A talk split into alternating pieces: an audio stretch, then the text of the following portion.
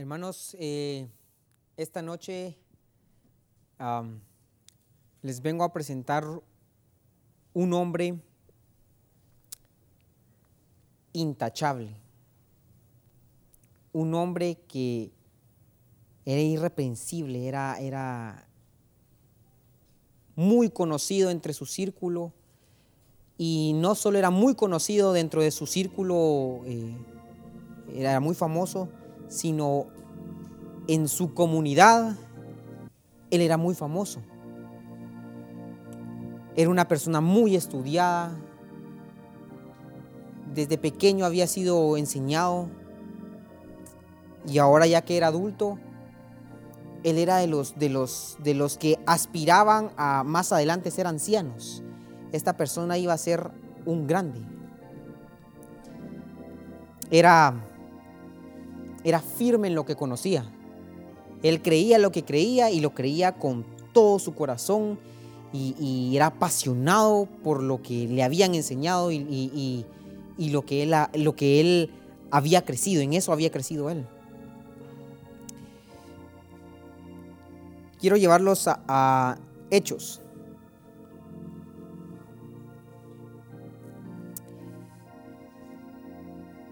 En el capítulo 9.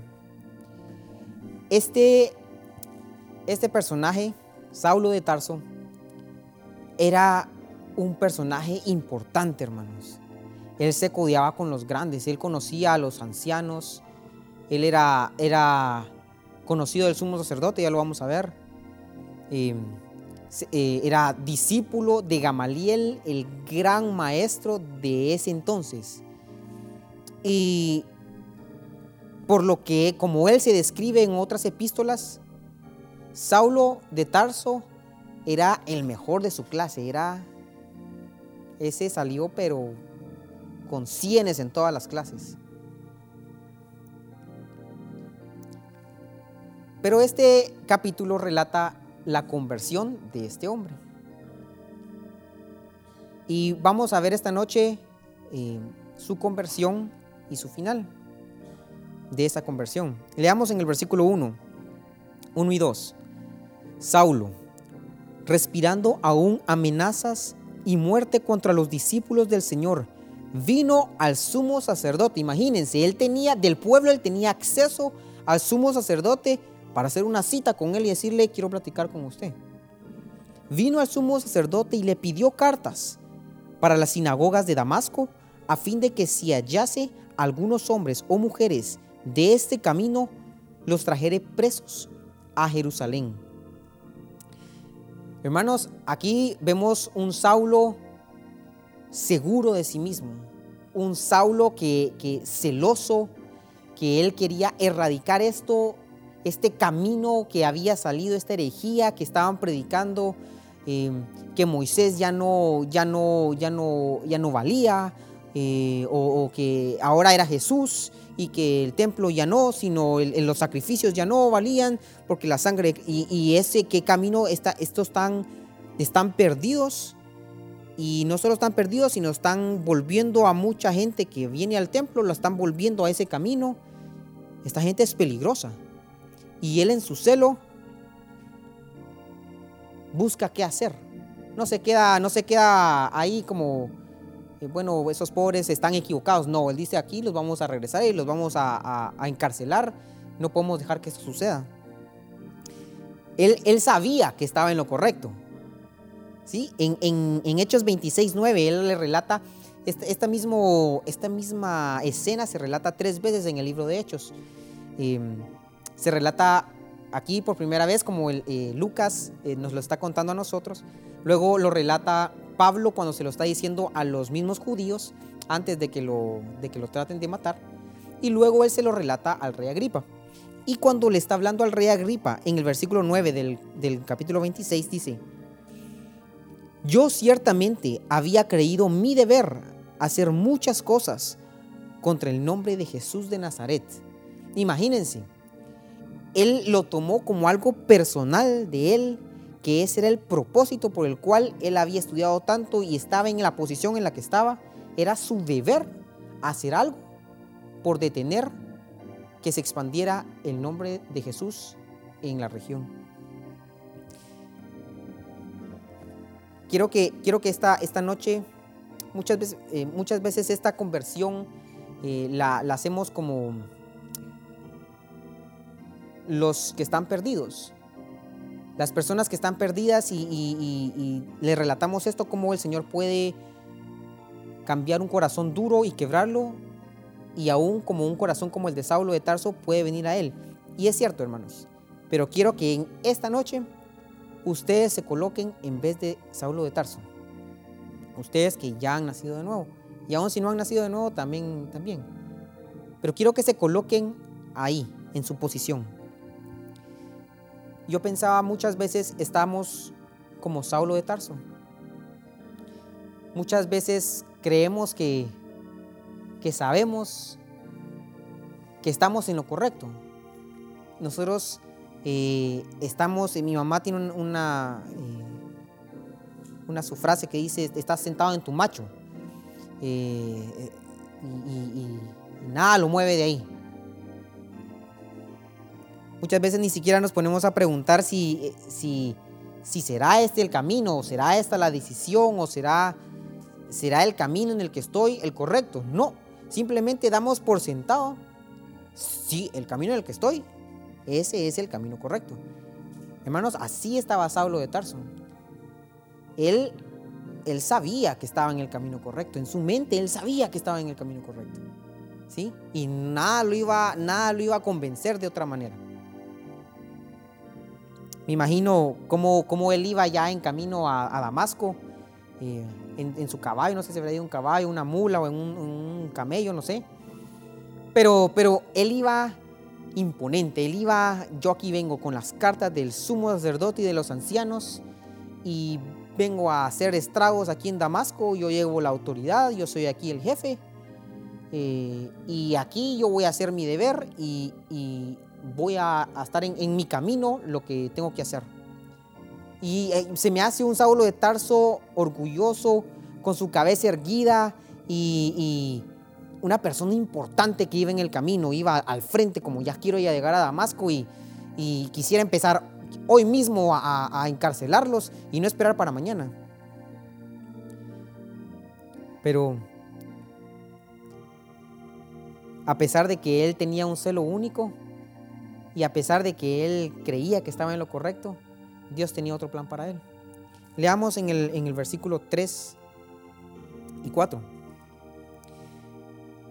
Mas yendo por el camino del capítulo 9, mas yendo por el camino, aconteció que al llegar cerca de Damasco, eh, otro relato dice cerca del mediodía, repentinamente le rodeó un resplandor de luz del cielo y cayendo en tierra oyó una voz que decía, Saulo, Saulo, ¿por qué me persigues? Dios necesitaba, hermanos, mostrarle que el camino en el que él iba era muerte. El camino en el que él creía que estaba en lo correcto, no lo era. Y él sale al encuentro y la luz, hermanos, imagínense, era mediodía. Imagínense aquí el sol de San Pedro Sula, mediodía. Si ustedes se ponen a ver el sol, eh, eh, eh, no se puede, o sea, le daña a uno los ojos. Esa luz era más fuerte que el sol de mediodía. Era una luz que los, los envolvió, los, los, los, los, tenía como cautivos. Era una luz tan fuerte, tan... No sé si alguna vez ustedes han visto alguna luz como blanca en, una oscuridad. Eh, no sé si hay unas luces cuando están reparando las carreteras que son unos grandes faroles, pero inmensos. Y se ve todo oscuro alrededor y esa luz es pues, que no se, no se puede ver directamente la luz. Algo así se me, se me hace que fue. Sí, tanto así que todo lo demás no, podía ver nada, era todo luz. Tanto así, porque se me hace como, como él iba como viendo para arriba y, ah, pensando, viendo al cielo como que, él no, él no, él no iba agachado, él iba, él iba a lo que iba. Viendo hacia arriba, él vio para arriba, hermanos, y queda ciego. Queda ciego en ese momento. Y no solo queda ciego, sino cae a la tierra, dice, y cayendo en tierra. Eh, yo no creo que haya ido caminando de Jerusalén a Damasco. Seguramente, como les digo, iba, iba en algo, en un caballo o algo así. Pero cayó a tierra. Dice que todos los que iban con él, en otro relato, que todos los que iban con él cayeron a tierra. El Señor lo tuvo que votar, hermanos.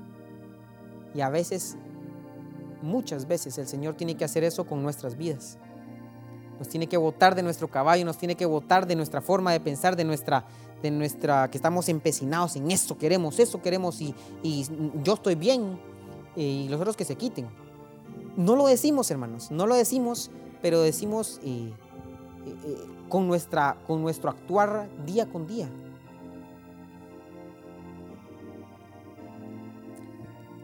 Miremos el versículo 5.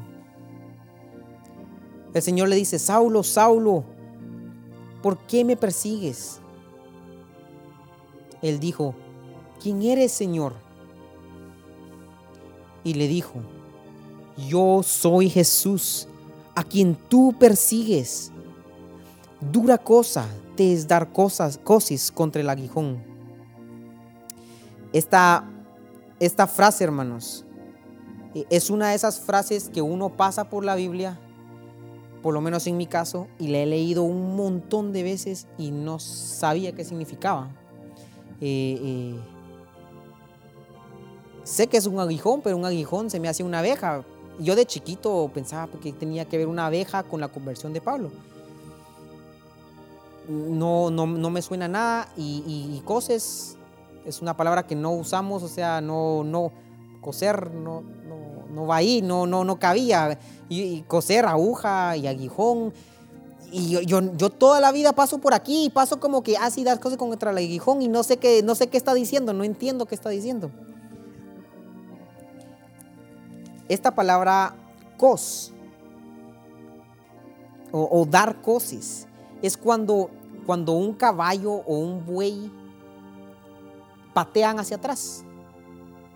Ya sea con las dos patas o con una pata. Eh, puede ser una, mula, un buey, lo, que, lo que ustedes quieran, pero está pateando hacia atrás. Eso es dar cosis.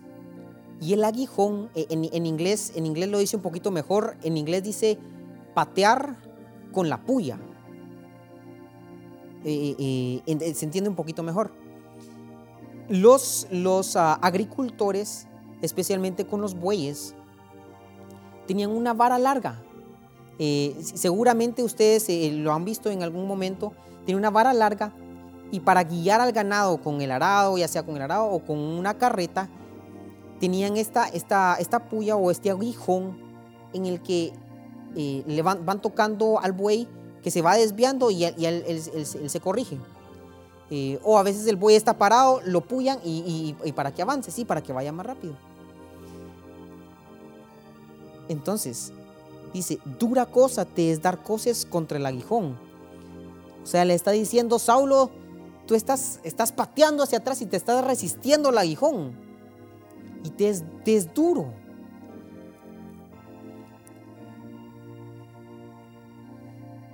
Lo que le estaba diciendo a Saulo era que mientras él más pateara y él más rechazara ese aguijón, más difícil iba a ser. Porque ¿qué sucede en lo natural cuando, cuando está un, eh, eh, un agricultor y tiene su buey y le patea hacia atrás, que no, que no quiere, cuando lo puya, que le, patea hacia atrás. ¿Qué va a hacer el, que lo está guiando? Lo va a volver a apoyar y lo va a apoyar un poquito más fuerte para que, que, agarre la cosa, porque yo quiero que vaya recto, yo quiero que vaya para allá y que vaya más rápido. Vuelve a patear y más duro, hasta que, hasta que aprende que si más pateo, más duro. Dura cosa es dar cosas contra el aguijón. Una persona que da cosas contra el aguijón es alguien que porfía contra, contra un poder más allá.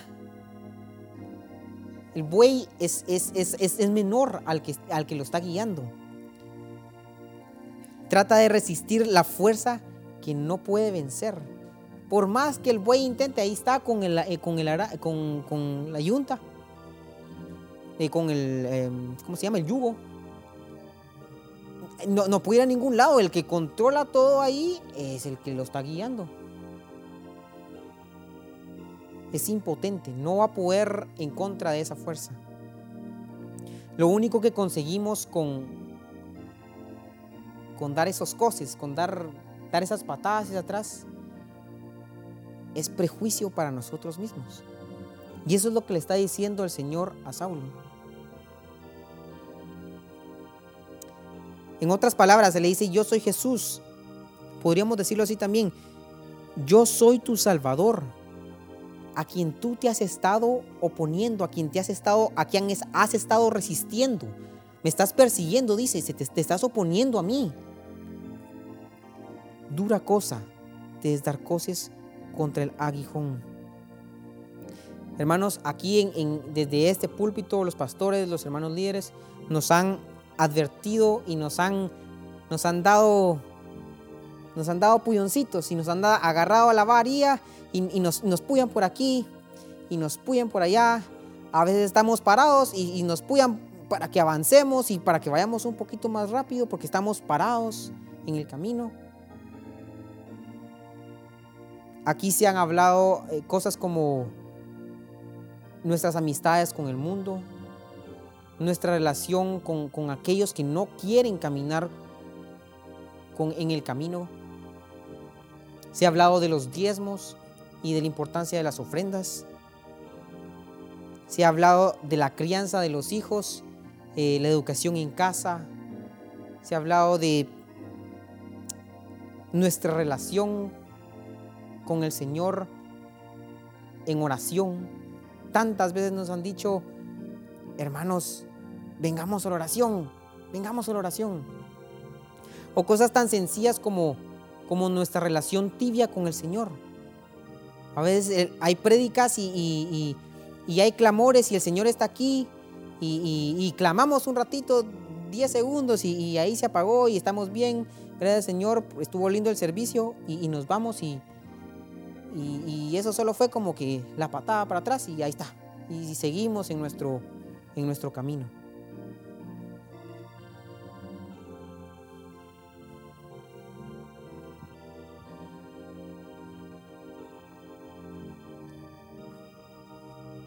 Veamos el versículo 6. Después de que el Señor le dice esto, Saulo después de esta palabra, ya no es, ya no es el mismo Saulo que, que de hace cinco minutos. Le dice, dice, él, Saulo, temblando y temeroso. Qué contraste, hermanos. En el versículo 1 estaba con el sumo sacerdote pidiendo cartas porque él iba a ir a arreglar la situación en Damasco. Cuatro versículos después él está temblando y temeroso en el suelo ciego. Y dijo, Señor, ¿qué quieres que yo haga? Ya era un hombre que estaba totalmente rendido, hermanos. Ya el Señor había quebrado totalmente a ese hombre y lo había llevado al suelo. El Señor le dijo, levántate y entra en la ciudad y se te dirá lo que debes hacer. Hermanos, Muchas veces tenemos esta actitud de Saulo de Tarso, seguros en nuestro camino. Esta noche examínense a, ustedes mismos, examinémonos todos. Tenemos áreas en las que, decimos, no lo decimos, pero actuamos de esa forma. Yo estoy bien en mi camino. Yo estoy bien así. Pero ¿Por qué esperar hasta que el Señor nos tenga que botar del caballo? Porque hemos estado dando, dando eh, cosas y dando patadas y rechazando ese aguijón. Y, muchas veces tiene que llegar a ese punto del Señor botarnos al suelo, dejarnos ciegos, impotentes, sin fuerza, temerosos, para que, para que entendamos que ese no es el camino que Él tiene para nosotros, esa no es su voluntad para nosotros.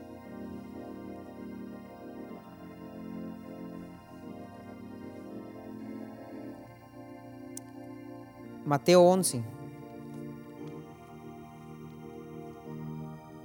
Este es, este es un versículo muy conocido. Pero vemos el contraste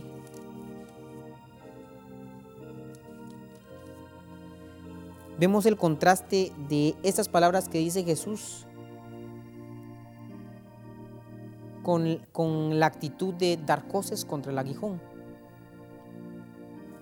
En el versículo 29, Llevad mi yugo sobre vosotros y aprended de mí, que soy manso y humilde de corazón, y hallaréis descanso para vuestras almas, porque mi yugo es fácil y ligera mi carga. Hermanos, muchas veces, muchas veces, pienso que los cristianos leemos este versículo y se nos ha predicado y decimos, ay, qué lindo, el, yugo del Señor es fácil y dulce de llevar. Lo decimos aquí, hermanos, pero ya cuando estamos afuera, mm, mm, dudamos si esto sea verdad o no. ¿Cómo es que el yugo del Señor es más fácil? Pareciera que, esta, esta, prueba, esto está más difícil, esto, o sea, eh, no es como que aceptaste al Señor y todo está lindo y todo está, todo se arregló y todo está perfecto. Y decimos, ¿cómo puede ser que, su yugo es más fácil si esto no es más fácil? No veo cómo puede ser así. Pero esa es la verdad, hermanos. Su yugo es fácil lo que sucede es que no tenemos la actitud que dice ese versículo. Llevad mi yugo sobre vosotros y aprended de mí que soy manso y humilde de corazón. En estos días estaba escuchando algo acerca de esos dos versículos. Muchas veces, debido a, a nuestra falta de mansedumbre, a nuestro corazón orgulloso. No podemos tener ese yugo fácil. ¿Por qué? Porque si yo tengo, eh, si yo tengo celos o si yo tengo codicia, eso, eso me va a consumir y, voy a llevar esa carga y va a ser pesada.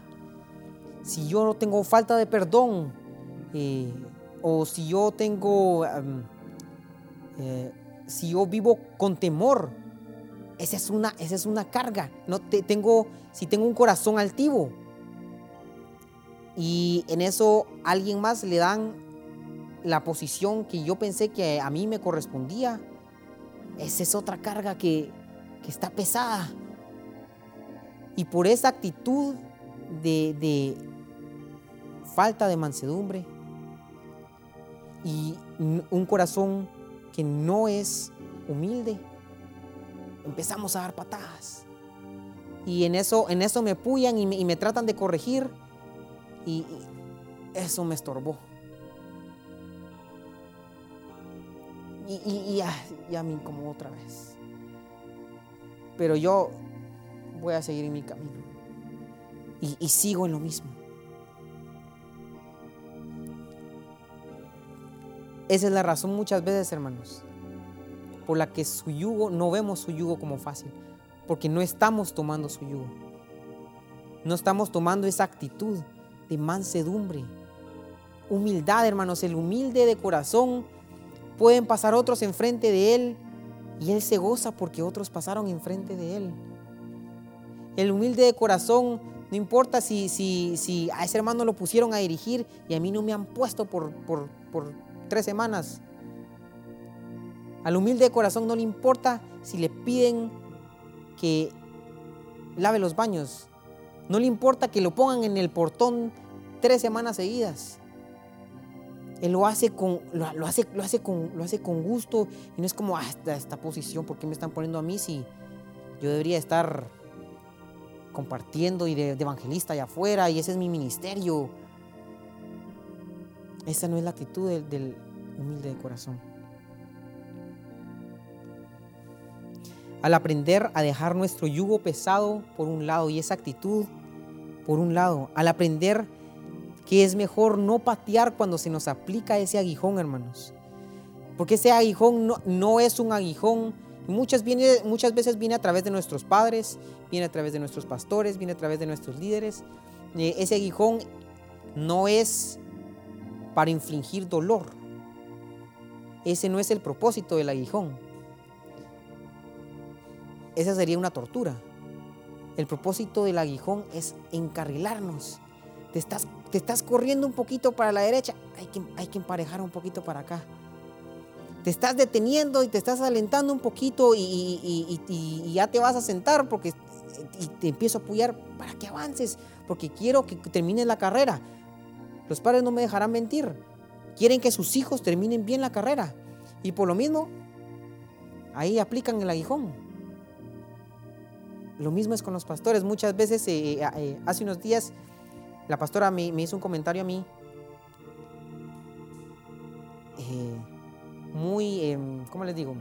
Estaba aplicando el aguijón pero era algo, no era, no era ni nada, eh, eh, no les puedo decir doctrinal, no era nada que uno dijera una, una profundidad de, de, de lección, de vida, de una actitud. No, hermanos, era algo sencillísimo, algo sencillo. Pero uno como Naamán, no. Eso eso, eso, es, eso es sencillo, simple. Ah, pero en eso me puse a pensar, ah, sí, pero no lo quiero hacer. Pero ese aguijón es por amor, hermanos. No es, no es porque quiero molestarte. No, hermanos. Los padres lo hacen para que sus hijos salgan flechas rectas. Los pastores lo hacen para que no nos perdamos, hermanos. Lo hacen por amor. Por último, quiero, quiero ver de regreso en, en Hechos 9.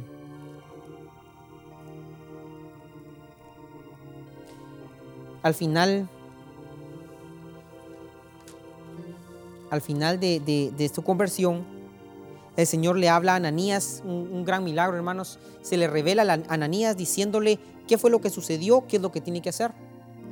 Por su lado, el Señor le dijo a Saulo que Ananías iba a llegar. Y llega Ananías, y, hermanos, este hombre era, era, era algo así como que en el tiempo de Stalin, Stalin llegara, eh, alguien le pidiera, mire, vaya, vaya a orar por Stalin eh, eh, era, era, era, el, era el peor de los peores, hermanos. Era, era, era el que, eh, dice, yo he escuchado su fama, que este hace estragos por donde va y que aborrece tu nombre. Pero el Señor le dice, ve. Y ese es, otro tema. pero Ananías se acerca.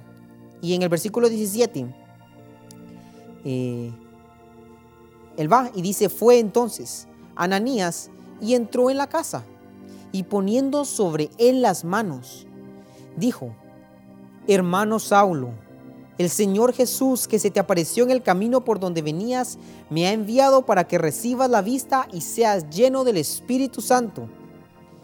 Y al momento le cayeron de los ojos como escamas, y recibió al instante la vista, y levantándose, fue bautizado.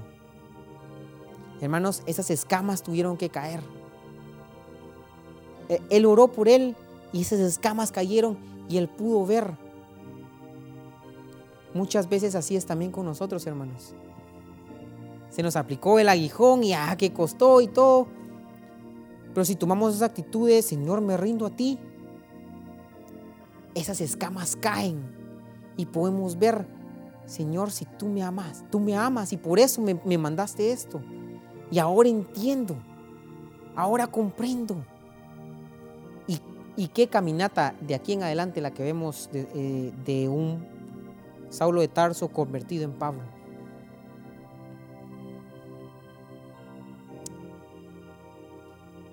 Para cerrar, hermanos, no, no demos por sentado que, que estamos en lo correcto. Pablo era una persona que por decirlo en nuestros términos, hacía su devocional. Pablo venía a las reuniones de oración. Pablo venía los jueves, no solo los domingos.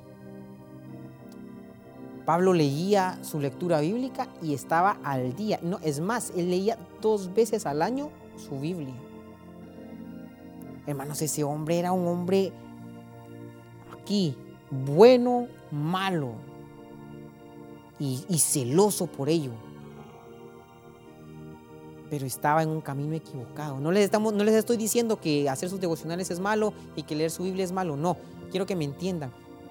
Podemos tener la apariencia de, de ser los mejores y de ser los más santos y de, de ser los que estamos corriendo, cuando en realidad en nuestro corazón estamos como ese buey, dando de patadas, dando de patadas, porque yo quiero seguir mi propio camino. Escudriñémonos, en esta noche, hermanos. Amén.